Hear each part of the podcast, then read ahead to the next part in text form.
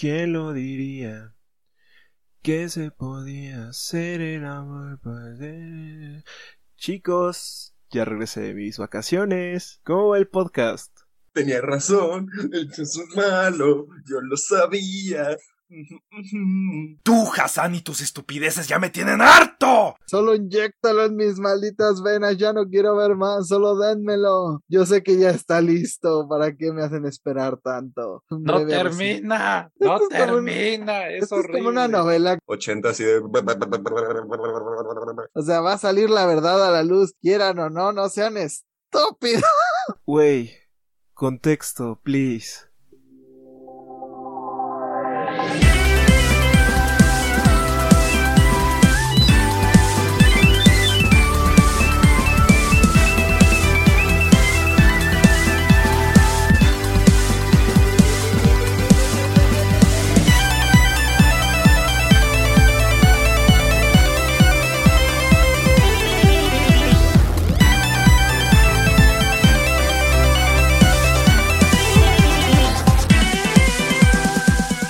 Bienvenidos a Glitchivisión, yo soy Jaime y después de mucho tiempo descubrimos que es posible regresar de Silent Hill, así es, Arad ha regresado con nosotros, pues estoy con mis amigos justamente Diego, Lucy y Arad, ¿cómo están muchachos? Cuéntenos qué han jugado, cómo les ha ido. En las dimensiones alternas. Estamos bien de este lado, muy confundido porque no sabía que se podía escapar de Silent Hill, pero pues Arad es prueba fehaciente de que aparentemente se puede, aprovechando que de regreso. De este lado estamos muy bien. Lo que se jugó esta semana, de la mayor parte de mi tiempo de gaming se fue en dos juegos. El primero fue Okami, hice mi regreso a Okami, me dieron muchas ganas de jugarlo y aunque el disco me ha estado dando problemas por razones que todavía no entiendo, el juego es una maravilla, sigue siendo una maravilla, me impacta y adoro el estilo visual, me encanta cómo Amaterasu cuando corre va dejando atrás plantitas, también cuando salta, me encanta todo el aspecto que parece tinta, me, me encanta el juego en general, ¿no? La música también es excelente, la jugabilidad es muy divertida y muy fluida. Los diseños de enemigos y de personajes son graciosos. Hasta la manera en la que está escrito me gusta mucho. El sentido del humor que tiene el juego no deja de ser excelente. Esto técnicamente no es spoiler. Cuando se presentan los dioses Chango, cada uno se presenta de manera graciosa y los tres me hicieron reír. No puedo creer que es lo que está, que es lo que estoy a punto de decir. Lo otro a donde se fue mi tiempo de juego fue a Tales of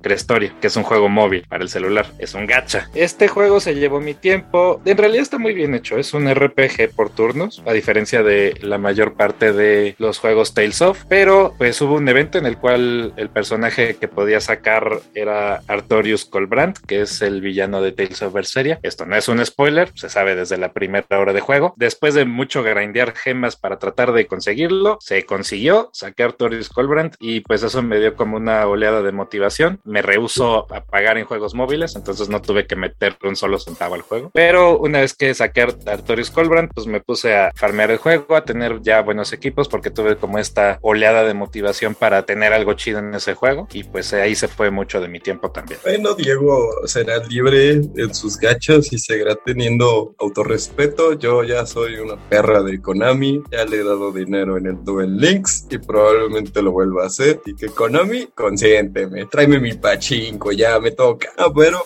yo, lo verdad, lo que estuve jugando fue seguí jugando Dragon's Dogma. Acordé porque este juego es un poco infame en internet y es porque hasta en el modo fácil puede ser brutalmente difícil. Si eres como yo y olvidas ocasionalmente, pues que, tienes que guardar tu juego cada cierto progreso. De repente mueres y te das cuenta que acabas de perder tres horas de tu vida porque te regresaron en el tiempo y fuck you. Pero eso fue mi culpa, así que aprendí la lección y desde entonces salvo antes de cada encuentro.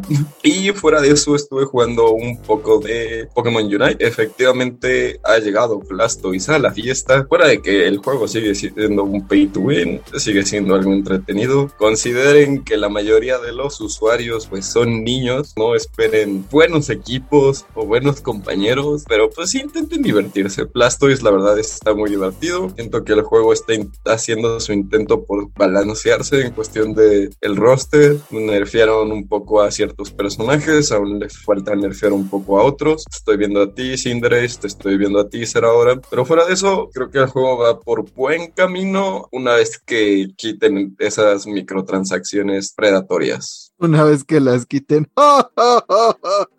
Pero yo vivo por el meme de Blastoise Juan Gabriel. Es mi nuevo mame. Yo soy muy feliz con ese Blastoise con traje. Y pues realmente también tu compañero de juego podría ser un bot. Tal vez por eso está medio güey. No, no porque sea un niño. Porque pues hay niños que pueden hacernos pedazos en juegos. Para más ejemplos, pues vean a Spargo jugando Smash. Ahora cuéntanos este- qué tal los traumas con el pez. Al fin lo lograste atrapar para salir de Silent Hill o simplemente te saliste con el final malo. Estamos de regreso de Silent Hill después de tres semanitas. Lo único que pude vencer de, de esto fue el dolor de brazo que me causó la vacuna, pero estamos bien, estamos bien. No pude atrapar ese pez, lo intenté.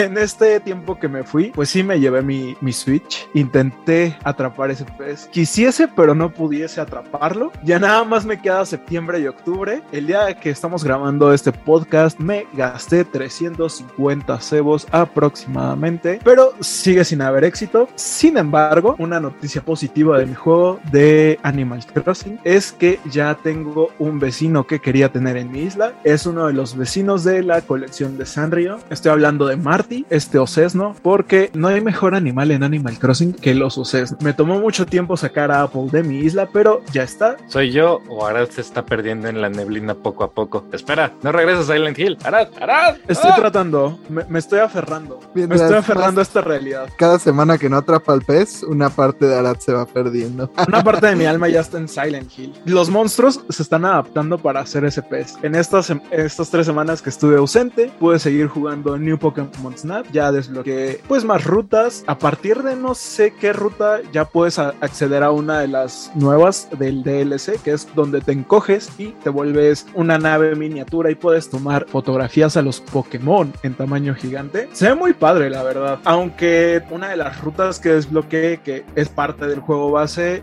se parece a Silent Hill porque hay mucha niebla, pero hay una parte donde apareces y desapareces en otra parte de la isla. Me causa vértigo.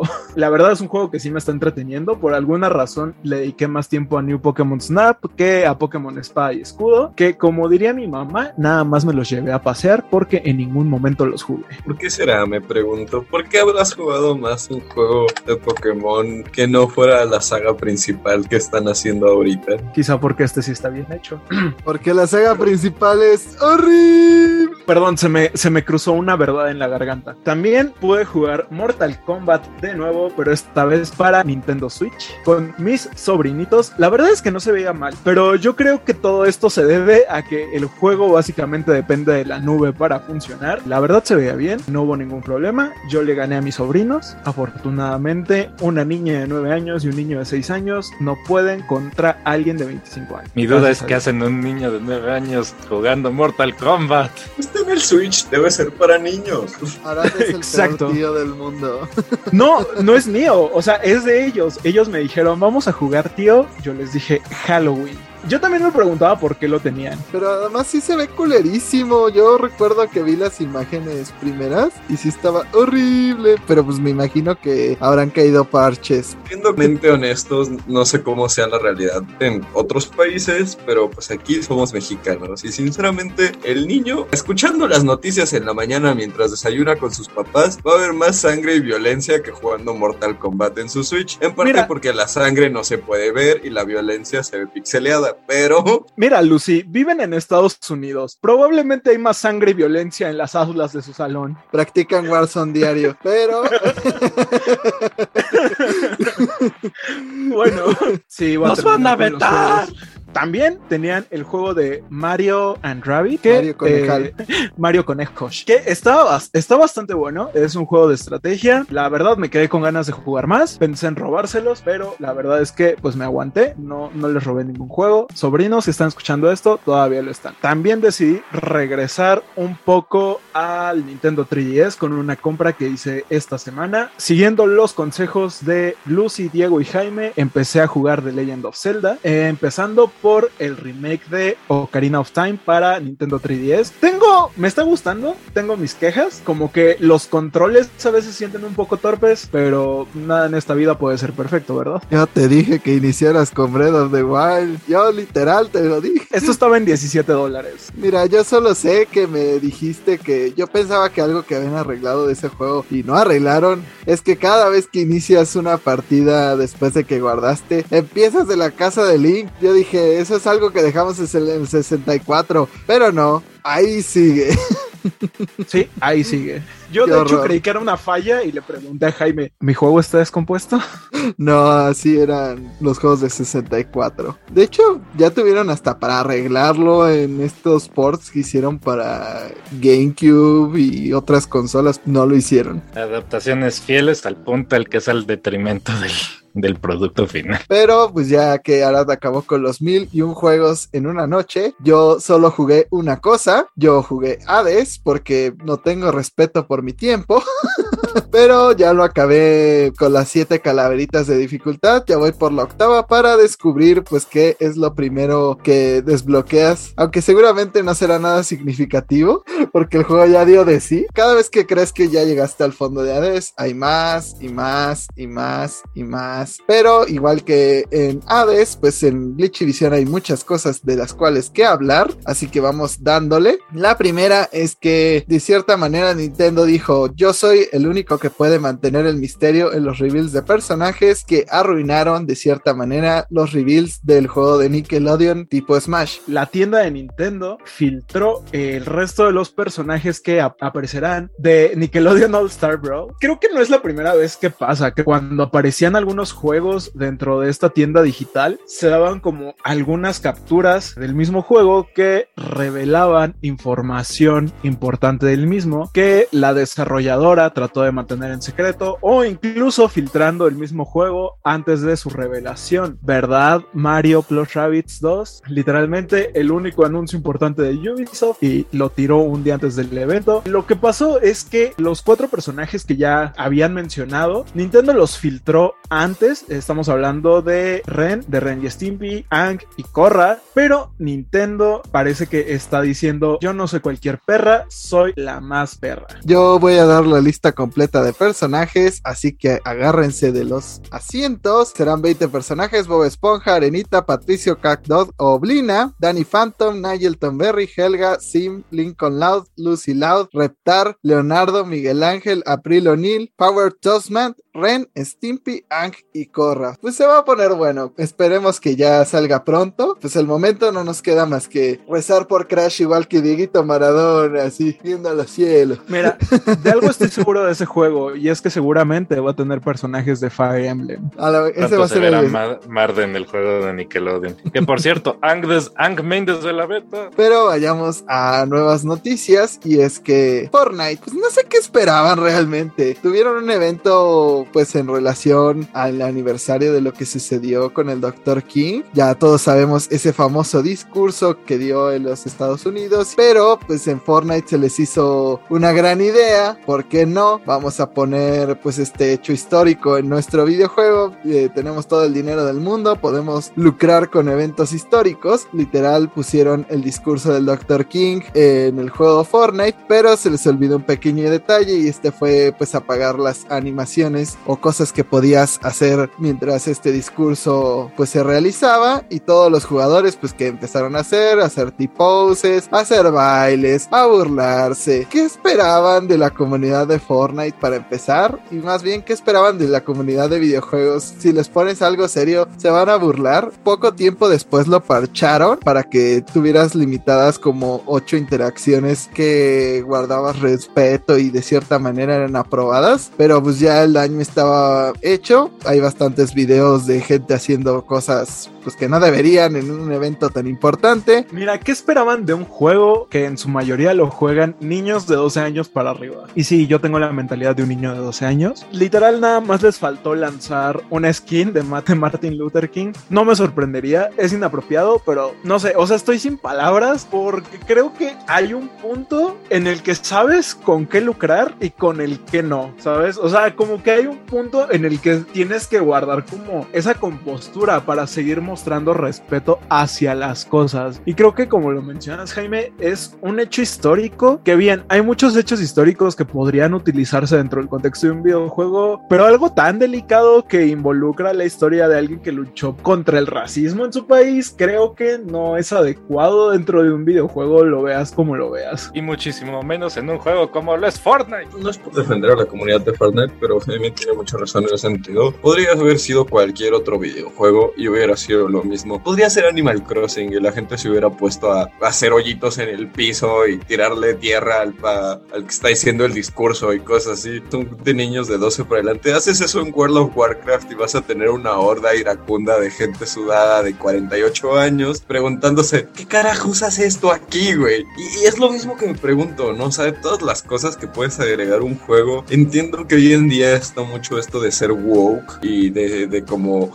las compañías quieren demostrar que, que- que son parte de este, de este cambio que está ocurriendo y de este apoyo que se está haciendo, cuando en realidad todos sabemos que es una bill doble carada que hacen, que pues, hacen para todo, ¿no? O sea, lo hacen cada junio para los gays y a lo que voy es que, ¿qué carajos tiene que hacer esto en un juego? O sea, al final del día, sí, o sea, la gente se va a conectar a Fortnite, pues al concierto de Arana Grande, a platicar con sus amigos, a ver el agujero negro. Pues, que realmente se conectó a ese vi- videojuego diciendo como, va, chinga su madre, me chingo el discurso de Martin Luther King. Aquí ahora que iba a jugar mi juego shooter, donde lo único que hago es tiballar gente después de matarla. Pues obviamente la gente no lo iba a tomar como si fuera algo serio, ¿no? O sea, es un videojuego wacky donde básicamente puede ser Ariana Grande matando a J Balvin con una pica de diamantes, ¿no? O sea, hay que ser realistas aquí, ¿no? La gente no va a su shooter, a su Battle Royale, a su MOBA, a básicamente ser socialmente, apro- socialmente apropiado. ¿Correcto? No va, que discute política en videojuegos es gente que solo está tratando de ser tóxica. Eso es una realidad que ya sabemos, ¿no? Porque un developer que no pensó en qué estaba haciendo y en cuál era su player base hace una tontería así y ningún developer puede tomar ese riesgo de ocupar una historia o algo relacionado a esto porque ya es controversial de entrada, ¿no? Toda esta eh, presiones y cosas, pues solo le dan valor a todas esas creencias que tienen nuestros papás o, o gente ignorante de, de este medio de pensar que los videojuegos pues no pueden ir más allá de, de violencia o de expresiones incorrectas. O sea, creo que El gobierno de México no vas a estar hablando.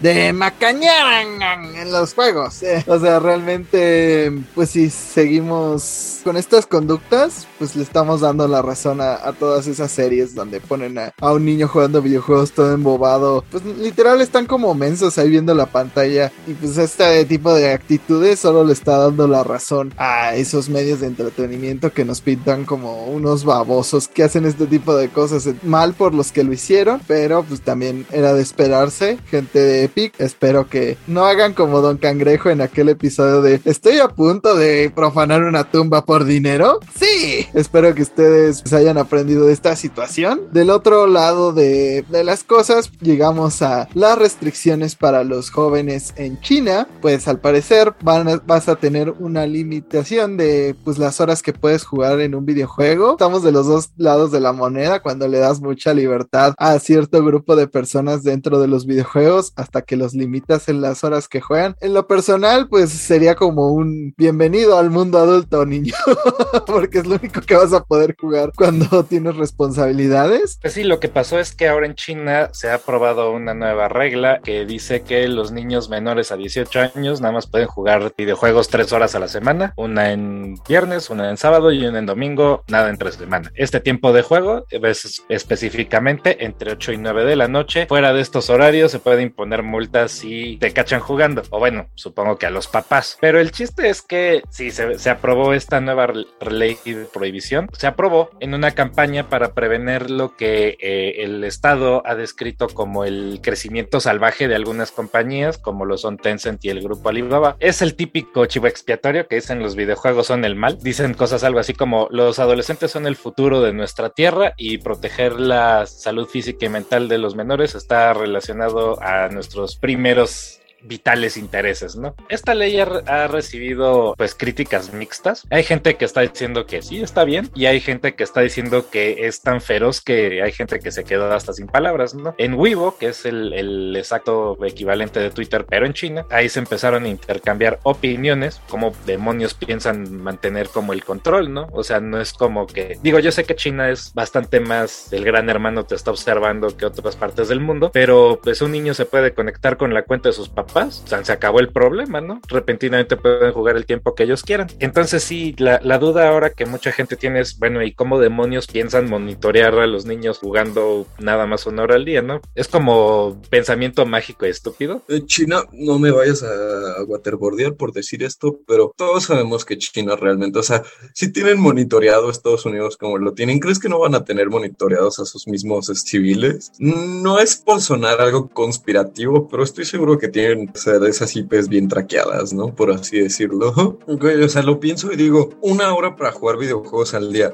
Una hora es entrar a una queue de LOL. Una hora es entrar a una queue de una raid en World of Warcraft, ¿no? Es entrar, a, una hora de jugar no es nada, nada, absolutamente nada. ¿Cómo, cómo mides el tiempo, no? El tiempo de espera también cuenta, que tardas en loguear, el tiempo que solo estás en línea. O sea, hay muchas cosas que no están medidas y yo lo pienso y digo como, como que se alocaron un poco. No creo que vayan a encontrar una forma de implementarlo directamente o, si lo encuentran va a ser un golpe muy brutal, no solo para la industria de los videojuegos que tanto se ha querido meter a China, sino para la misma moral china, ¿no? O sea, ellos tienen muy arraigado este sentido de competencia en los videojuegos. Creo que todos hemos conocido el típico como que te parten la madre en un videojuego y dices como, ah, seguro es chino, ¿no? Porque ya sabemos que, se clava bien perro. Y entiendo que haya gente que es más propensa a enviciarse, pero no siento que la solución sea castigar a todos. ¡O están haciendo trampa! ¡Malditos chinos! Lucy, la forma en que lo miden es que es en una,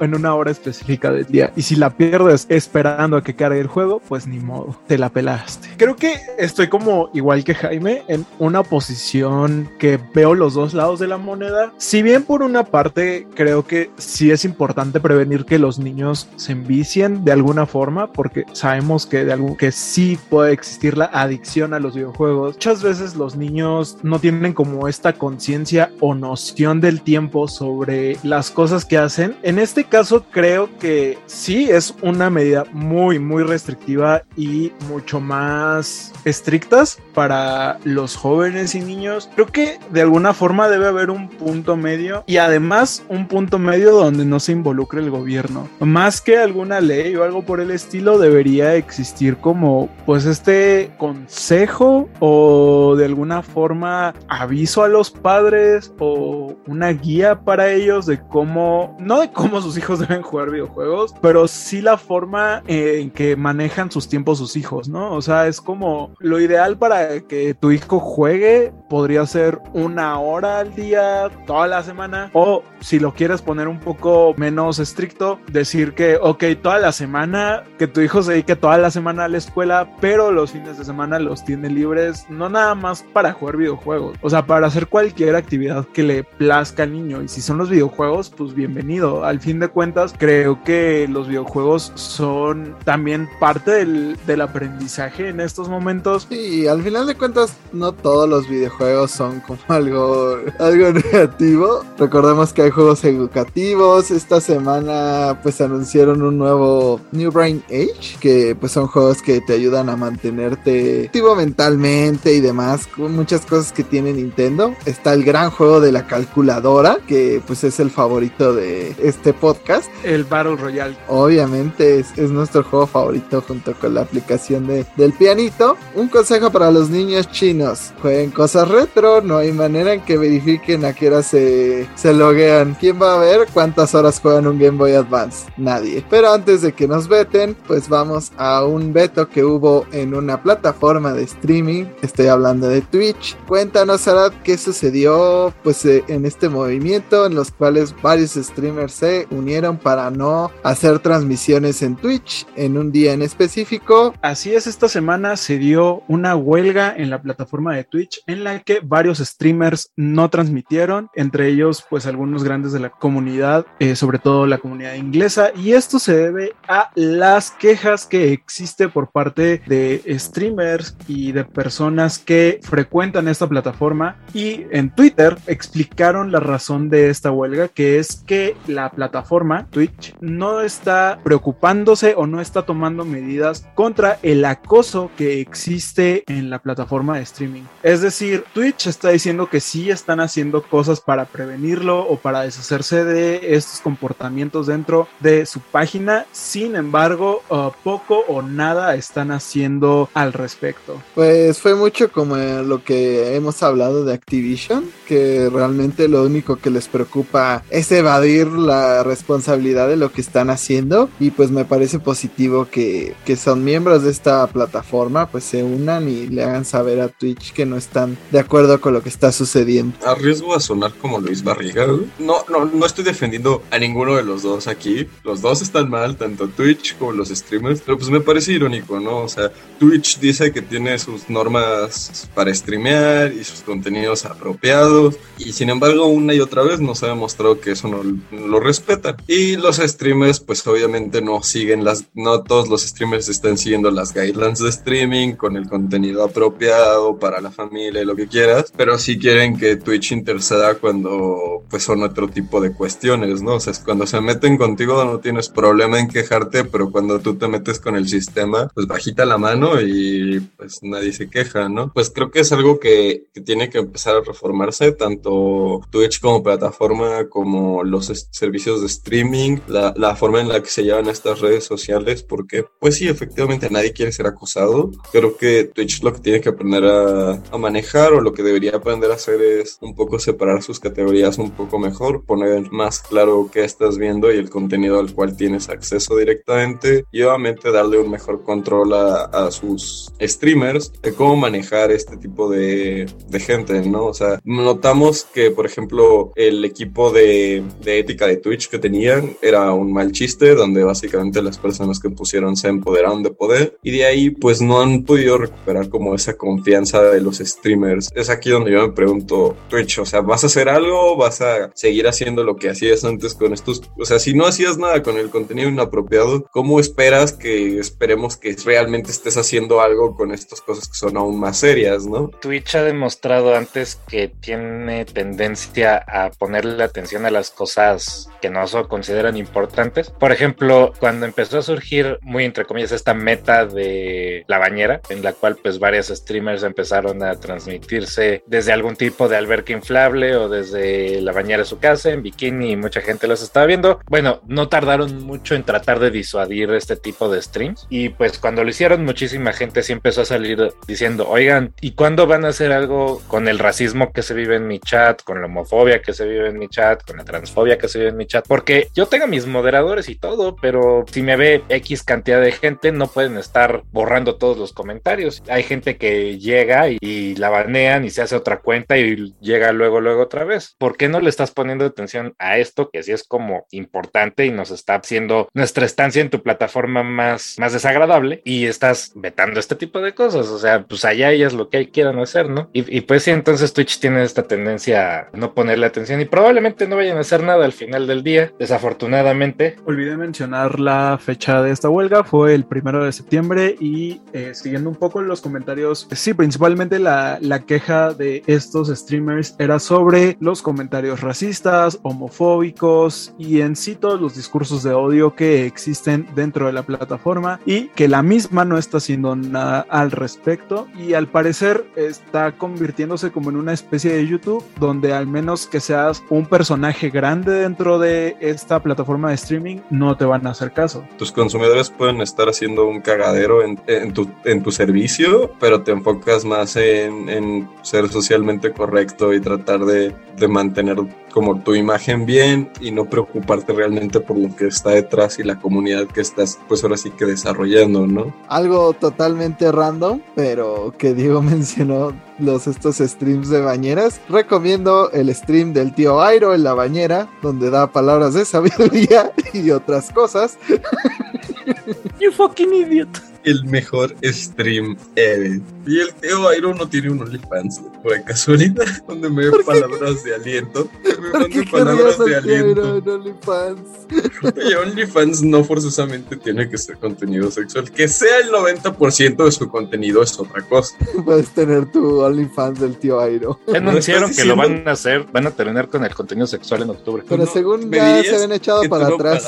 Ya, ya se canceló eso. Ujú. Me estás diciendo que tú no pagarías una suscripción de 50 pesos al mes porque el tío Airo te mande mensajes de aliento y palabras Para- de sabiduría. Para que me diga, la vida es como el té, príncipe Zuko. Para Nunca que sabes diga. de qué sabor te va a dar. Para que me diga, la muerte es una ilusión y también los pantalones. Pongámonos serios, por el amor de Dios. Hablemos de por qué ahora Pokémon se convertirá en un juego restringido o para mayores de edad. Es esto porque pues siempre hemos sabido que Pokémon en sus inicios era un poco, digamos, inocente con las cosas que se permitía y en muchos de los juegos pues tenían como escenas de casinos, como diferentes ciudades tenían como su casino donde podías jugar y literal ganabas. Hasta podías ganar un Dratini. Recuerdo que en, Fire Red. Sí, también había cosas como bastante creepy, como recuerdo un viejito que estaba viendo a través de una ventana y decía algo como de que estaba viendo señoritas o algo así. Ah, encanto. Y pues sí sucedían este tipo de cosas extrañas, pero por lo mismo se está planteando si vuelven a relanzar los juegos de Pokémon Ah, lo que pasa con esta, esta noticia que menciona Jaime es que en Europa la asociación que se dedica a reitear los juegos como pasó aquí en México hicieron algunos cambios. Entre ellos está que cualquier juego que tenga la presencia de juegos de apuestas o haga referencias a casinos o cosas por el estilo será permitido solamente no solamente juegos de casinos. Y apuestas va a ser únicamente para mayores de 18 años. Eso nos lleva a que los juegos de la primera a la cuarta generación serían básicamente juegos permitidos solamente para mayores de 18 años, ya que eh, el último casino que se implementó en Pokémon fue en la cuarta generación. Y un dato curioso es que esta ley ya existía más o menos, gracias a las restricciones de Europa, ya no se pueden agregar como juegos de azar dentro de los videojuegos, por eso desaparecieron los casinos después de la cuarta generación. Entiendo que no quieran dar como esta imagen quizá inapropiada de apostar y que apostar es bueno y que por esto empezaron a eliminar los casinos y que por esto podrían mandar a los juegos de Pokémon al rating de Peggy 18. Pero entonces explíquenme por qué demonios siguen permitiendo las loot boxes y siguen permitiendo el FIFA y Ultimate Team cuando eso es en verdad apostar con dinero real. Peggy, ¿qué demonios estás haciendo? ¿Están en drogas? También van en eso si van a,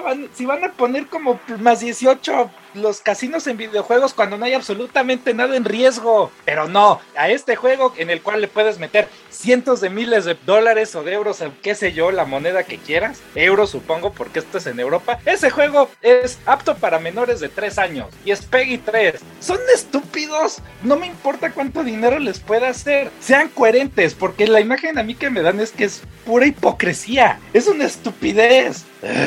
Yo lo dije hace un par de semanas, la hipocresía de que con los juegos de fútbol y cosas no les importan las apuestas, porque eso sí les gustan a los europeos, esos jamás los van a regular, pero no, yo estaba loco. Sí, o sea, es como de, uy, no, o sea, no me vaya a ser adicto a las apuestas porque puedo pinches conseguir un Dratini después de ocho horas de maquinitas de sufrimiento, ¿no? Pero, pues claro, no me vayan a quitar mis cajitas de EA o mis cajitas de FIFA o mis cajitas de cualquier otra chingadera o mis gachas de celular o mis ratios de 0.02 de Fate Go. Jugadores de, de Fate que escuchen este podcast, tengo una pregunta para ustedes. ¿Por qué les gusta que les escupan en la cara? Hace algunos años, Europa sí buscaba regular las loot boxes, pero EA se opuso firmemente y Europa le dijo, ok, carnal. Bueno, no, no pasó así. EA eh, se quejó y hubo como una especie de contrademanda y creo que todo eso quedó como en una batalla legal que no ha terminado porque sí se ha buscado regularlas. Lo que argumentaba, sí, era la Unión Europea. Las loot boxes están semi baneadas en Inglaterra y están baneadas en Bélgica y en Holanda. Pero Pero aquí mi queja es que, o sea, eso es cuestión de cada gobierno. La PEGI es europea en general. ¿Por qué no están regulando eso? ¿Por qué el FIFA no es más es PEGI 18 y el FIFA es fucking PEGI 3? Cuando tienen apuestas reales por un bien que no vale nada, es un pinche bien virtual que no sirve después de un año porque va a salir el nuevo FIFA. ¿Por qué eso no está regulado? Me lleva la madre. ¡Ah! Yo acabo de... Tú lo comentaste la semana pasada y como odio que tengas razón. sí lo dije, que nunca iban a quitar las, las loot boxes de cosas deportivas porque los europeos eso sí les gusta. Que es eso que también Nintendo, pues en lugar de tratar de defender estas cosas porque no le generan dinero, pues ha dejado que mueran y las cambia por otras cosas menos problemáticas. Entonces, mientras para Nintendo no signifique una ganancia o algo en específico, puedas apostar o hacer cosas pues en sus juegos, sí lo van a quitar, pero sí me imagino que si fuera, ah, fuera algo que atentara contra su negocio, pues sí lo pelearían. ¿Por qué no además cuando salieron estos remakes de rojo y azul para el 3DS, bueno, ni siquiera remakes, este, estos ports de rojo y azul para el 3DS, que no deshabilitaron los casinos? O sea, Nintendo ya está en un punto que dice como de, güey, sí, o sea, haz el juego que ya ni siquiera produzco desde hace 20 años, hazlo Peggy 18, mira cómo vendo mis otros 40 juegos, o sea, mira cómo pongo Pokémon Unite que tiene como probablemente PI 3, güey, y ese sí tiene microtransacciones culas, güey, y ese sí podrías decir que es como apostar en ciertos aspectos. Y sin embargo, yo no veo las, las famosas restricciones, ¿no? Pero claro, también lo dije. El juego de hace 20 años, güey, claro, por esa culpa de ese juego es que hoy en día los niños son adictos a las apuestas. Sí, no, no tiene nada que ver que puedas cambiar todo tu saldo o, dinero que le metes al celular a, a comprar 500 mil pokebolas o, o cositas que no son nada adictivas, nada más te dan estímulos chiquitos cada vez que entras a Pokémon Go. Pruébalo, son apuestas. Y es como de, ah, pues el videojuego, porque hay un casino, aunque no utilices dinero real ni nada por el estilo, te va a volver un apostador. Sí, güey, y entonces yo soy el hombre araña porque jugué un juego del hombre araña. Ahorita me voy a ir a aventar de un edificio a ver si me puedo columpiar. Irónicamente, sí está comprobado que las loot boxes causan ludopatía. Sí, las loot boxes, no el mendigo casino de Pokémon. No, además, lo peor de todo es que ese juego del casino era más frustrante que otra cosa. Yo recuerdo que traté de ganar un mugre de Latini ahí todo el tiempo y no conseguí nada más que frustración y muchas horas desperdiciadas en su mugre casino Pokémon. Pero siento que esto de las microtransacciones y las loot boxes, todo esto empezó con el maldito Candy Crush. Chinga tu madre Candy Crush. Pero pues vayamos con la siguiente noticia y es que esta yo creo que será uno de los motivos por los cuales Pokémon no estará en esta lista de juegos. Pues se liquió en teoría que va a haber una adición de juegos de Game Boy Advance y Game Boy para esta consola virtual que hay en Nintendo Switch citaban un famoso podcast que yo escucho, Hate Hate. Bueno, en este podcast que yo sí lo escuché, hablaban más como de la posibilidad de qué pasaría si llegan estas consolas o qué tanta probabilidad hay de que llegue Game Boy Color y Game Boy normal a, a Nintendo, pero jamás hicieron una, como que dijeron que tuvieran información, pero todos los sitios corrieron a decir, no mames, esto es la verdad. O sea, vamos a, apoyarlo y, es verdad porque pues, a la gente ya le urge que unan estos sistemas a, a, Nintendo Switch. O sea, yo sé que estaban dentro de pues lo que dataminaron cuando salió el servicio online, que estaba el soporte para diferentes consolas que aún no nos han anunciado, como 64, como Game Boy Color, como Game Boy normal. A final de cuentas solo son especulaciones. Todavía Eurogamer salió a decir que sus fuentes lo confirmaban. Ahora sí que Miami me lo confirmó. Sí se siente como que ha llegado el momento de que se añada una nueva consola a este servicio, porque pues lo que nos han dado en Super Nintendo y otras consolas anteriores pues ha sido casi basura y pues se viene la fecha de que añadieron estos sistemas al Nintendo Switch Online pero ¿qué piensan ustedes? ¿creen que vaya a haber una adición pronto de, de este servicio? Pues eh, en este caso creo que si pasa yo veo más probable que sean consolas portátiles en este momento, que mucha gente decía que esperaba que la siguiente consola fuera el Nintendo 64, pero si Nintendo está viendo que puede venderte sus juegos de Nintendo 64 a 60 dólares otra vez, dudo que vayan a agregar una consola de sobremesa en este momento. También aquí tenemos que hablar como de qué juegos se van a agregar, si es que se agregan, porque si va a pasar lo mismo que con las dos consolas que tenemos en este momento, que son puros juegos que nadie conoce y van a hacer esto con, con el Game Boy y con el Game Boy Color, pues nos quedamos sin tus 25 Nintendo. La verdad, siento que para la para lo que cuesta el servicio y la cantidad de títulos que tiene disponible de, de NES y de SNES, no lo veo como un incentivo. O sea, yo realmente no conozco a nadie que diga, güey, voy a pagar el Switch Online para jugar juegos de NES y SNES que puedo correr en cualquier celular. Mira, tristemente yo sí conozco gente que te paga el online solo para eso. Y no, no lo digo por personas en este podcast. Conozco otras personas que literalmente solo se han pagado en online por aproximadamente año y medio para jugar esos juegos retro. Y en mi opinión es como de, pues Nintendo, ¿para qué estoy pagando, no? Se supone que estoy pagando el servicio para poder jugar en línea ciertos juegos, ¿no? Cosa que nunca había tenido que hacer antes en, en Nintendo, ¿no? Y uno esperaría que lo mínimo que podrían hacer por cobrarme es tener unos servidores decentes. O sea, además volteé a ver lo que nos dan y es como por cada juego decente que la gente conoce o tiene medio ganas de jugar, nos dan Bombacer, nos dan pinches 5 o 10 juegos que nadie conoce y nadie quiere jugar, nos dan Mario Picross que ni siquiera está traducido y pues tienes que, bueno, es Picross, no necesitas saber japonés, pero como no sea un poquito de esencia y Nintendo no hubiera estado mal, aunque sea unos pinches subtítulos, güey. Pues sí, uno se pregunta, ¿no? O sea, ¿qué carajos? ¿Para qué estoy pagando esto? ¿No? O sea, por sí, juegos que siento que no deberían requerir suscripción para el online. Entiendo que lo necesites para cosas como Smash, pero para Pokémon siempre se me hizo una tontería que lo requirieras, en especial cuando, pues en este juego trataron de segmentar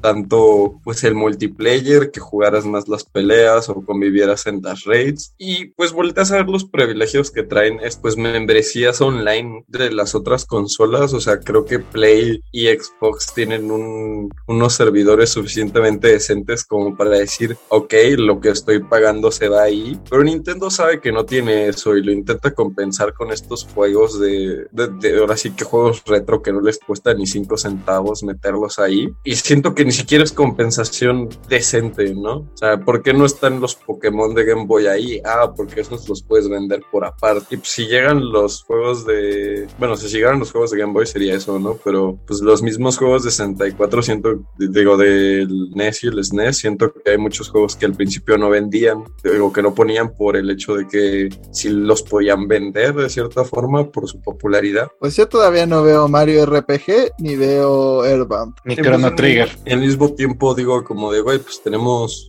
todo este mame de Metroid viniendo y es el colmo que en el Switch no tenemos ni forma de jugar la línea temporal que vamos a jugar, ¿no? O sea, no hay forma de jugar Metroid Fusion. Y si no me lo vas a poner en la eShop para comprarlo, que sería una estupida de cara, pues mínimo pon los juegos de, de Game Boy en tu sistema online de emuladores pedorros que te robaste de internet, digo, que claramente desarrollaste tú, Nintendo. Lucy cuando empezó su rant dijo desafortunadamente yo conozco unas personas que pagaron su online solamente para los juegos retro. Fue gentil cortesía de un amigo y sí utilicé el online algunas veces, pero para la mayor parte que yo ocupé estos tres meses del Nintendo Switch Online fue en los juegos retro. Y pues la verdad es que yo me la pasé bomba. O sea, jugué todos los, este, los Donkey Kong, jugué A Link to the Past, jugué Punch Out, jugué juegos que no había jugado antes, que tenía muchas ganas de jugar, pero que tienen difícil accesibilidad si no tienes ya el Super NES, ¿no? Y, y me la pasé muy chido. Pero a nada lo que dice, sí llega un punto en el que empiezas, en el que te terminas los juegos que quería jugar y dije, yay, ¿qué sigue? Híjole, todo lo que queda es basura, ¿no? O juegos que en verdad no creo que valen la pena. No, pues entonces a lo que sigue. Y pues de ahí fue que empecé a jugar Tales of Cestiria. Creo que podrían mejorar un poco este servicio. Creo que los juegos de Game Boy pues son no-brainers. Literalmente estás metiendo tus juegos portátiles a una consola semi-portátil. Pero la verdad es que creo que el Game Boy y el Game Boy Color no son suficientes. O sea, sí tienen bien buenos juegos como el primer, bueno, como la versión original de Link's Awakening, que por supuesto no lanzarían porque ya salió la versión HD. Oracle of Seasons, Oracle of Ages, Clonoa, primeros Pokémon. Aunque los dos primeros Game Boys tienen buenos juegos, de donde tus fans estarían felices, es el Game Boy Advance. Y pues por supuesto ya cosas como Nintendo 64 y otro tipo de cosas. Aunque aprecio este servicio, la verdad es que sí queda de ver a largo plazo, porque pues también no es como que los juegos viejitos sean tan rejugables y, ofrecer una mejor biblioteca y una más amplia en sus consolas. Digo, no es como que no puedan, es Nintendo. El Nintendo Online realmente no vale la pena por las cosas que ofrece. O sea, tenemos Xbox, que su sistema online te permite cosas como Game Pass. Tenemos a PS Plus, que te permite jugar juegos de la generación actual. Y en otros eh, países existe PS Now.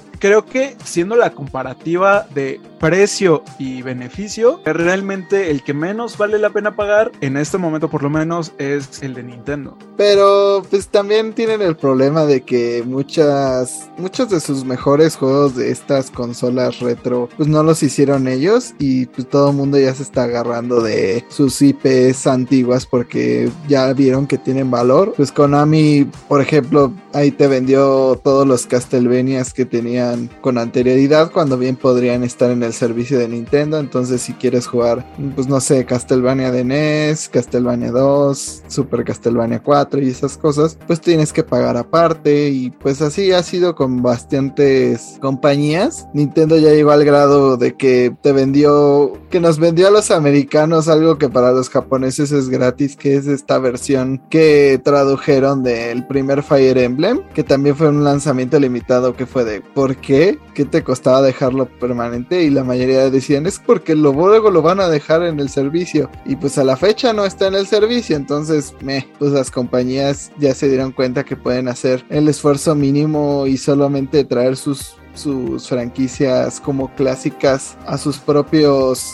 deals y sacarles dinero sin necesidad de, dárselas a Nintendo como sucedía en la consola virtual, en otras cosas. Por ese lado Nintendo ya no lo puede aprovechar y creo que pues solamente está sacando los juegos de los cuales ellos tienen control. El paso más natural sería 64 más que Game Boy porque pues hasta ahorita se habían dedicado a consolas caseras y pues realmente el 64 se enfoca mucho en en juegos first party, pues si añaden esta consola virtual al servicio les permitiría ofrecer más juegos de lo que les permitiría el Game Boy normal. Ya veremos hablando un poquito de pues de rumores que siguieron aconteciendo. Últimamente hay otro rumor de que habrá un Nintendo Direct. Este insider llamado Sipo pues había como dado información de que iba a haber un Nintendo Direct en la primera semana de septiembre, lo cual ya no ocurrió había tenido razón en algunas cosas, pero pues también esta vez se equivocó. Pero lo que sí se filtró fue por la página de Monolith Soft, que parece ser que va a recibir pues una actualización, una especie de, este, de servicio el día 8 de septiembre, lo cual a muchos nos dio a pensar que van a añadir algo nuevo o por algo están actualizando su página, pero también viene con que la página de Kirby también está sufriendo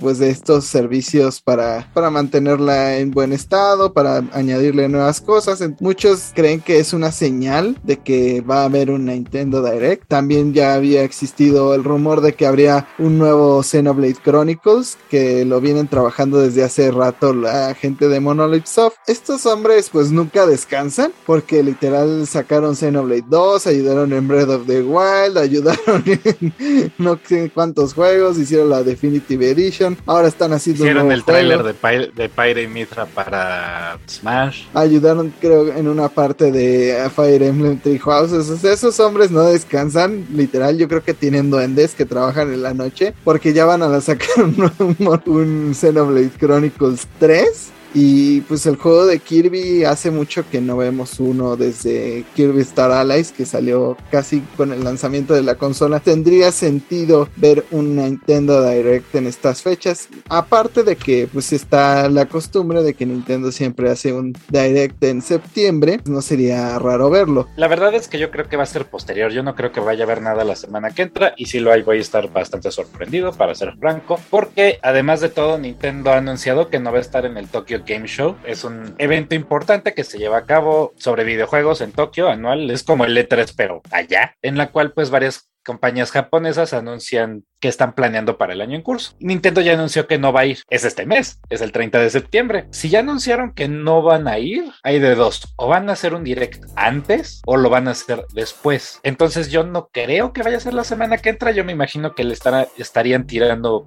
un poquito más tarde. Ya saben, Nintendo siendo Nintendo, que siempre marcha al ritmo de su propio tambor. Para, para anunciar al último personaje de Smash. No se siente porque este año ha sido un desastre. Pero Kazuya ya tiene un rato de salido. Y pues Sakurai dijo, espérense, el tráiler va a tardar otro rato. Eh, yo la verdad es que sí espero un, un, direct pronto, no sabría... La verdad es que yo no espero nada de las cosas que dicen los insiders. Ahí tenemos la OLED como constante prueba y evidencia de que todo lo que dicen puede o no estar torcido en verdad y no es por su culpa forzosamente, pues es la información que, consiguen, entonces no todo va a ser exacto. Sí espero un direct, no forzosamente pronto, yo creo que estaría más a finales de, de este mes, a finales de septiembre, creo que sería más realista. Más que nada porque pues hemos tenido estos pequeños drops de videos de, de Metroid Dread y siento que si fuera a ver un direct pues directamente en esta semana, en lo que queda de esta semana, pues bueno, si hubieran guardado un poco más esos trailers, pero pues habrá que ver, ¿no? Nintendo siempre, como dice Diego, pues te va al ritmo de su propio tambor. Como en la E3 realmente estábamos esperando cada vez menos y menos y Nintendo llegó a levantar nuestros espíritus otra vez. Puede que aquí igual pase lo mismo o todo lo opuesto. Yo creo que sí tiene que ser como pegado a estas fechas por una cosa en específico. Solo hemos visto, digo, sé que no es el gran juego y que pues al final de cuentas es una especie de remake, pero solo hemos visto un trailer de del Mario Party que van a sacar y de ahí no hemos sabido más información. Igual de Wario si bien han sacado varios trailers, es muy poca la información que todavía tenemos vía un directo de más. Recordemos que a Nintendo le encanta estarnos recordando y recordando de sus lanzamientos. Entonces yo creo que sí veremos un direct, pues ya sea la próxima semana o muy pegados a, a nada de que sea el 15 de, de septiembre, porque pues Nintendo tiene que recordarnos estos lanzamientos que, que vamos a, a ver más a continuación. Sí, obviamente Nintendo es mexicano, entonces pues no van a chambear el 15 de septiembre, entonces tiene que ser antes. No creo tanto en lo que dicen los insiders, pero sí creo que si una página de Nintendo oficial se está actualizando es porque algo van a hacer. Yo esperaría algo, sobre todo para aguarle el evento a Sony, porque pues ya hablaremos más adelante de lo que está planeando Sony para estos días, pero qué mejor para Nintendo que aguarles la fiesta. Justo eso era lo que iba a decir, que la razón principal para sacar un, un, Nintendo Direct por estas fechas es poncharle el globo a Sony con su evento, porque realmente Nintendo también tiene como esta tendencia a que cuando alguna empresa, Xbox, Sony, especialmente Sony, va a hacer un evento, inmediatamente a las pocas semanas o a los pocos días tenemos un Nintendo Direct. Creo que fue con el de Horizon, el último que pasó algo similar, que eh, Sony hizo su evento para hablar de la secuela de Horizon y a la semana siguiente tuvimos el Nintendo Direct. Entonces, creo que también eso es como parte de las razones que me hace creer que vamos a tener un Nintendo Direct la próxima semana o en dos semanas. En cuanto Sony anuncie algo más de, de Horizon, ahí es cuando Nintendo va a entrar y nos va a dar toda la información de Breath of the Wild 2 que queremos. Sí, o sea, ya vieron que Horizon fijó fecha, entonces toda la gente en el equipo de, de Aonuma en Zelda dijeron, ya tenemos fecha. Caballeros, el 22 de febrero, go, go, go, go, go. go, go, publiquen, impriman y, y publiquen. ¡Vámonos! Sí, Nintendo literal le hace. Y tráiganme fotos de Spider-Man. Recordemos que el primerito de nuestros podcasts, cuando todavía teníamos el nombre apócrifo, se juntó un direct un día y al día siguiente fue un stereo play, lo cual nos dio mucho trabajo en ese momento a Arad y a mí, pero pues sí es una costumbre que a Nintendo le gusta pues aguarle la fiesta a Sony, pero pues ya, ya que ya estuvimos como jugando con la idea de este PlayStation Showcase, pues vamos a dar la nota bien de una maldita vez. Será el septiembre 9 de este 2021, pues habrá un showcase de juegos de PlayStation 5. Anunciaron que serán alrededor de 40 minutos de anuncios de Sony, en los cuales pues yo me imagino que este sí, ahora sí, va a ser el evento que debieran dar en E3, porque es un evento bastante largo, porque hasta tiene un nombre diferente al Stereo Play. Espero ya no veamos tanto de Deathloop por el amor de Dios, pero Veremos no sé. 20 minutos de Deathloop. Mira, tú dices, tú dices Showcase, pero a mí me suena Silent Hill. Silent Hill para PlayStation 5. No, ya, fuera de broma. Ya, ya, ya realmente. Ya perdí todas así mis pasa. en ese momento colapso. Pero esto lo hablé apenas con Jaime. Pero yo ya sé que vamos a ver en ese, en ese showcase. Y es otro maldito tráiler de Death Stranding Director's Cut. ¿Por qué? Porque Kojima hace como una semana dijo que el último tráiler que se mostró en, en el Gamescom no era el tráiler final que ese todavía lo estaba trabajando y que se iba a revelar en próximas semanas. Curiosamente tenemos el showcase de Sony la próxima semana, entonces ahí va a estar el maldito tráiler final de Death Stranding Director's Cut. O bien puede estar en Tokyo Game Show, que también fue uno de los lugares donde presentó más avances de Death Stranding cuando iba a salir el juego, así que Puede estar en los dos. O sea, ya, ya, ¿qué, qué, qué más nos puede spoilear de un juego que ya salió? Realmente me lo está spoileando a mí porque no lo he jugado. Maldito Kojima. Yo lo que creo es que vamos a ver seguramente God of War. Pues yo me imagino que es un juego del 2022. En- al menos un teaser, al menos algo de la historia, no sé. Tenemos que ver algo que nos ya dé señales de God of War. De Horizon ya enseñaron todo. Vamos a hablar también un, un poquito más adelante de Horizon. Pero todo me da señales a que vamos a ver God of War. Seguramente veremos otro maldito trailer de Deadloop que nos va a quitar el tiempo. Y pues no sé qué más esperar de Sony realmente. No es lo único que sé que no espero es Silent Hill. Probablemente veamos pues lo que va a ser el DLC de, de Resident Evil 9. Ya que en, DL en, en E3 no enseñaron nada. Solo fue estamos trabajando en ello. No sé por qué me huele a que van a mostrar que se supone iba a ser el, el multiplayer de The Last of Us 2. O sea, me huele a que van a mostrar algo de The Last of Us. O van a mostrar el multiplayer de The Last of Us 2. O van a oficialmente anunciar el supuesto remake. O Si puede que el remake esté atado a este multiplayer y que tengas que comprar el remake para tener el multiplayer de The Last of Us. Jaime, por Dios, no les des ideas. Tú sabes que, de qué son capaces. Sony ya Hasta- no es tan chévere. Habías escuchado hablar de Metal Gear Survival. Ahora tienes The Last of Us Survival ¡Ah! La verdad es que sí estoy in esperando Space. alguna otra estupidez de, de Deadloop. Ya no quiero ver más Deadloop, pero sé que ahí va a estar como una gripa que no se termina de curar. Ah, Si sí piensan mostrar cosas para la temporada navideña y más allá, yo me imaginaría que sí deben mostrar algo tanto de God of War como de Horizon Forbidden West. Horizon, si no me equivoco, sale en febrero del año que entra y God of War pues también está anunciado para el año que entra. Yo me imagino que van a empezar a, a mostrar un poquito al respecto. Si me quieren hacer muy feliz, muéstrenme un poquito más del Den Ring. No pido demasiado porque no quiero spoilearme demasiado, solo un poquito. ¿No hay ni un pequeño chance de Final Fantasy XVI? Yo creo que no. A lo mejor en Tokyo Game Show, pero en el showcase de Sony probablemente no. Febrero del año que entra va a ser horrible porque van a salir una cantidad impresionante de juegos chidos. No va a haber manera humana de jugarlos y más importante para alguien latinoamericano para pagarlos. Si no, fe- febrero va a ser una pesadilla. Vamos vamos a tener que saber escoger nuestras batallas. Pero. Para empezar, como- los que estén para Play 4, ¿no?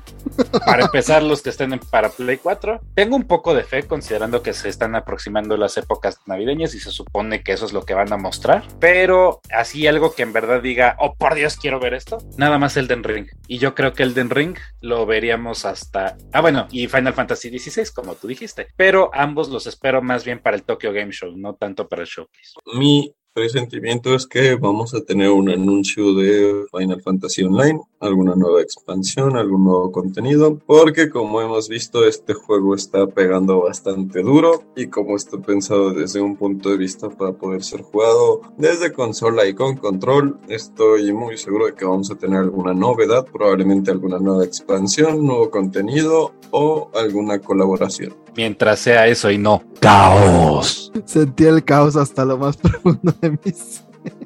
Y en una sola palabra, Diego mandó todos mis huesos a modo de defensa. Caos, damas y caballeros. Pero pues algo que también supimos en esta semana sobre Sony, que más bien nos decepcionó más que emocionarnos la idea de pues un posible showcase, fue el anuncio de que Horizon Forbidden West nos presentó sus ediciones especiales. Eh, están bonitas, la verdad, no, eso no fue lo que decepcionó a la banda. Bueno, en parte no, porque van a ser de estas ediciones especiales de las cuales ya se está acostumbrando la industria a que no tengan el maldito juego. ¿Cuál es su maldito problema con darnos el juego del cual estamos comprando la edición especial? Yo no entiendo, pero ese es otro rant para otro momento. De lo que me voy a quejar en esta ocasión es que Sony, pues guys. Ya, ya medio como faltaba esta promesa de que iban a intentar que la mayoría de sus juegos first party pues hicieran el Smart Delivery. Creo que solamente The Last of Us 2 te da este upgrade gratis para que eh,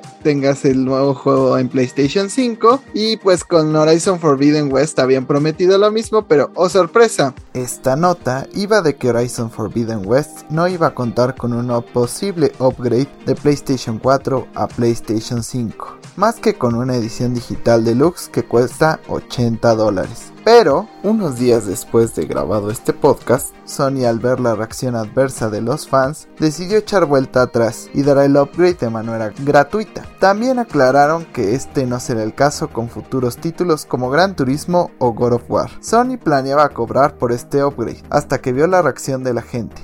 Como consumidores, nosotros tenemos el poder, recuérdelo. Ahora sí, continuamos con el podcast.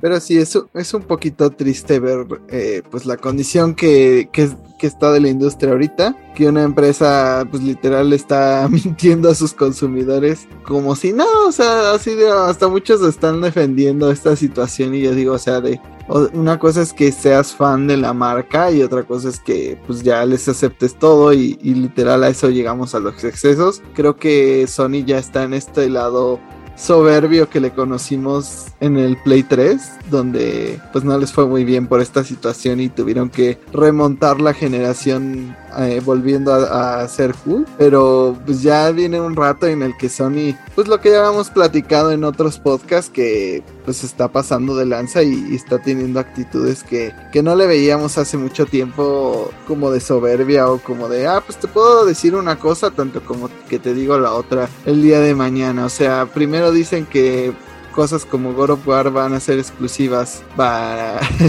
PlayStation 5 y el día de mañana te digo que no, que sí sale lo de Play 4 y luego te digo que va a ser gratis y luego no. Entonces, ah, pero pues la que va a ser la mejor versión en este caso va a ser la de un juego retro, eh, va a ser el primer juego que la mejor versión va a ser de una consola viejita. Estoy hablando de que hicieron un anuncio que pues será el primer juego nuevo que saldrá para un Game Boy Advance. Este juego se llama Good Boy Galaxy, el cual pues inició una campaña para lanzarlo justamente en Game Boy Advance y en Nintendo Switch y pues a la fecha ya dieron algunos avances Ah, también está para, para lanzarlo en, en, PC. Este juego sería lanzado para Game Boy Advance. A mí me da muchas de estas vibes justamente de, de esos juegos de Game Boy Advance que se, no sé, como que tenían una hechura diferente a lo que veíamos en la Super Nintendo, en los pixeles, en los colores. O sea, me dio mucha nostalgia al ver este trailer. La verdad es que, pues, a pesar de que yo no puedo donar, pues yo sí quiero jugarlo, al menos en Nintendo Switch. Pero el juego sí me llama bastante la atención. Está de lo más simpático el juego. Controlas un perrito astronauta y vas por el mundo. Los este, desarrolladores lo describieron como un Cave Story o un Metroid más tierno. Y la verdad es que me la compro, se ve súper adorable. La verdad es que yo estoy encantado. Igual si, si pudiera donar, ya sea por tiempo o por dinero, lo haría porque sí se ve súper simpático. Además de que está súper simpático de que el juego lo vayan a sacar en Game Boy Advance, ¿no? Claramente por las gráficas lo pensaron así como de sí, lo podemos sacar en Game Boy Advance, lo vamos a hacer, ¿no? Muchos de nosotros todavía tenemos nuestro Game Boy Advance, funciona. Va a estar divertido tal vez poder comprar el cartucho de Game Boy Advance para una consola de 20 años y jugarlo, ¿no? Y desempolvar mi vieja consola. La iniciativa se me hace divertida y se me hace chida hasta cierto punto porque pues ayuda a recordar aquellos buenos tiempos en los cuales pues la única preocupación que tenía era que no le podía ganar el jefe en Mega Man Zero. Invariablemente si es para Game Boy Advance o no, yo creo que sí me lo voy a conseguir. El juego se ve simpático. Eso es todo lo que se me ocurre. O sea, el hecho de que pueda ser un perrito astronauta ya con eso me tiene ganado. Yo estoy, lo único que tengo en la cabeza es la tonadita de Cave Story ahorita.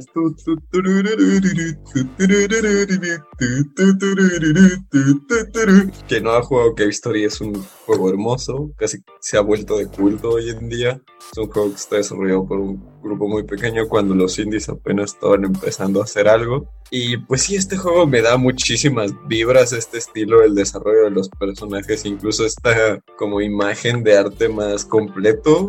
Me recuerda, me da muchísimas vibras a la historia de, de Cave Story justamente. Creo que yo sí voy a donar, aunque sea un poquito, lo que pueda, lo que mi corazón me permita, mi cartera me deje. Pero recuerden que donar no es la única forma de apoyar estas cosas. Hay gente que pues no puede darse ese lujo, así que pues con que compartan la nota, compartan la noticia, este, estén al pendiente, creo que eso es más que suficiente para demostrar su apoyo. Con lo de donar, chica, yo quisiese, pero no pudiese. También quizá en algún momento llegué a jugarlo en Nintendo Switch y para las personas que estén interesadas también está la posibilidad de jugar el demo que se puede descargar o incluso puedes jugarlo directamente desde, desde tu navegador. Y para las personas que no les gustan los spoilers, este demo no forma parte de la historia de Good Boy Galaxy. Y como lo mencionó Jaime, como que últimamente hay una tendencia a hacer juegos con el estilo de consolas retro, que retro generalmente ya son consolas que sí nos tocaron a nosotros, Game Boy Color, Game Boy Advance. Pues recordemos estos juegos que empezaron a surgir, que son como una especie de reproducción, pero a la vez sí funcionaba. Era un, relanzaron Street Fighter 2 y literal era pues el cartucho de Street Fighter 2 y con los pósters y todo lo que venía en aquel momento. Ya nos está tocando porque sí, ya el Game Boy Advance, aunque no nos, nos guste aceptarlo, es una consola retro. De hecho, pues estaría interesante hablar algún día de pues qué es retro y qué no, porque algunas personas ya hasta dicen que el Xbox 360 entra dentro de esta categoría. Algunos dicen, pues si tiene puerto HDMI, HDMI no puede ser retro. Ya veremos si analizamos hacer un programa especial sobre qué es retro y qué no. Pero 4K no es retro. Pues sí, pero realmente cuántos años han pasado. Pues a mí los juegos de Game Boy Advance me fascinan cómo se ven, cómo se oyen todo. Entonces evidentemente voy a hacerme de este juego. Pero otro juego que podríamos llamarle retro y que va a tener un toque moderno es Dead Space y EA por primera vez sí cumplió una promesa y sí mostraron más de lo que será este remake, aunque realmente lo que pudimos ver del juego en movimiento fue muy poco, se fueron muy profundo en lo que fue el desarrollo, vimos varios conceptos y todo, cómo están realizando este remake, vimos como la diferencia gráfica y la verdad se ve muy bien, también vimos que en cuestiones de historia y de la durabilidad del juego pues iba a mantenerse muy fiel al original, pero esto no es precisamente algo malo. O sea, a mí me preocupaba más que le fueran a meter cochinadas como pues las que suele hacer EA. Entonces me parece que pues que el juego se mantenga fiel está bastante bien. Me impacta lo bien que están manejadas las fuentes de luz. Sí se ven perfectamente los reflejos en la armadura de Isaac y se ve pues el- en el cobre de su casco o en el hierro de su casco, porque más bien lo que es como de cobre son sus sombreras. El, en el apartado gráfico sí se siente moderno, pues lo que debe de ser, ¿no? Eh, ¿Qué puedo decir? Estoy, digo, si, la jugabilidad es remotamente parecida al original, el cual jugué pero nunca tuve oportunidad de terminar, el juego va a ser muy bueno. Bueno, sí me gustaría seguir la historia de Isaac Clarke. Mi problema vendría en el hecho de mi pleito con EA, porque pues como he mencionado en, en podcasts anteriores, yo vivo bajo la premisa de que un consumidor habla con su cartera, entonces generalmente trato de no conseguir productos ni de Activision, ni de EA, ni de Konami, porque fa Konami. A lo mejor y este tiene que ser una de las excepciones, porque si me interesa comprando Dead Space y sería como de, oye EA, esto es lo que quiero, no tus estupideces de FIFA. Como dijo Jaime, lo que se ve de, eh, del juego en movimiento tal cual es poquito. El arte y concepto pues, se ve bien, pero yo necesito ver juego, ¿no? Yo necesito ver gameplay. Estoy emocionada. Espero que logren mantener no solo la historia de Isaac Clarke, pero el concepto original que tenían los desarrolladores. Recordemos que el acercamiento que le dieron a este juego de terror fue muy distinto a lo que la gente estaba acostumbrada en ese momento, con una home muy minimalista, o sea, no tienes una barra de vida, o sea, está implementada orgánicamente en el traje de Isaac. No tiene ese contador de munición, lo ves en tu arma. De todos esos detallitos que, pues si bien para muchos les podría parecer un poco fastidioso el tener que estar checando estos detalles, es lo que te inmersan, ¿no? El tener que estar viendo muy a detalle tu personaje, su arma, ¿no? Y esa distracción que así lleva tu mirada a ver a ese punto, pues tienes esa sensación de que en la esquina que dejaste de ver quizás acaba de salir algo, ¿no? Y está a punto de matarte. Y ese es un suspenso que siento que, que ningún juego de terror ha logrado replicar de la forma en que Dead Space lo hizo. ¿Qué fue eso que vi en el reflejo de mi armadura? ¿Qué fue eso que vi en el reflejo del cristal, no? Ese suspenso que te puede llegar a generar en zonas sin forzosamente necesidad de combate o enemigos. Con esos gráficos me vendieron. Estoy enamorado. Personalmente eh, no pude jugar los originales y viendo las imágenes de lo que va a ser este remake, la verdad es que sí estoy emocionado, sí quiero jugarlo, la verdad es que a mí me mama el horror, me gusta mucho todo lo que tenga que ver con horror, las películas, los videojuegos, creo que, traigan este tipo de sagas es lo que se necesita. Yo personalmente sí lo voy a comprar, claro, también primero voy a necesitar un PlayStation 5.